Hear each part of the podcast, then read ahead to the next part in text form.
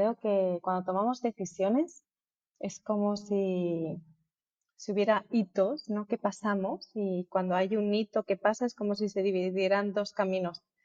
como si cambiaras ah, la persona que eras, vas a ser dos personas, la persona que toma la decisión de no dar el paso y la persona que toma la decisión de dar el paso. Tú eres esa persona que toma la decisión de dar el paso, que es como si hubiera un cambio en ti, como si te quitaras una capa. Esto me recuerda una frase, ¿no? Es, es un, un, libro que no sé si lo conoces, que es de una mujer eh, que era enfermera en cuidados paliativos. Cuando las personas estaban falleciendo, ella empezó a recoger los aprendizajes de acompañar a estas personas moribundas. Y, y el, primer, el primer arrepentimiento que ella descubrió que la gente tenía en su lecho de muerte era ojalá hubiera vivido la vida que yo quería vivir y no la vida que otros esperaran que yo viviese. Y esto me parece tan interesante porque creo que,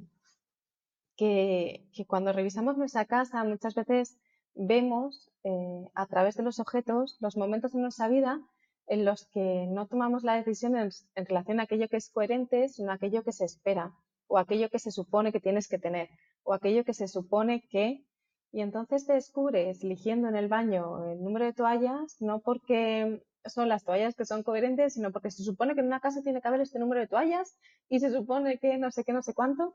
Y entonces yo creo que esta es una buena oportunidad para cuestionarnos si tomamos este tipo de, de decisiones en relación a nuestra casa, ¿cómo no vamos a tomarlas en otros ámbitos? Y al mismo tiempo es una oportunidad para darnos cuenta de que, pues si soy capaz de tomar decisiones de forma diferente y más coherente conmigo en relación a las toallas, en relación a otros aspectos de la casa, también puedo abrirme a tomarlas en otros ámbitos. A decir que sí cuando quiero decir que sí, a decir que no cuando quiero decir que no, y a validar esos espacios intermedios que también existen y que también son coherentes.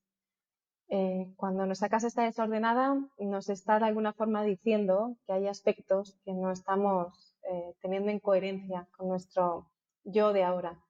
Esa persona que ha tomado esa decisión, esa persona que está en un cambio de ciclo, no es la misma que hace cinco o diez años y cuando revisas tu casa puedes dejar ir aquello que, que habla más de la persona que eras que no de la persona que eres.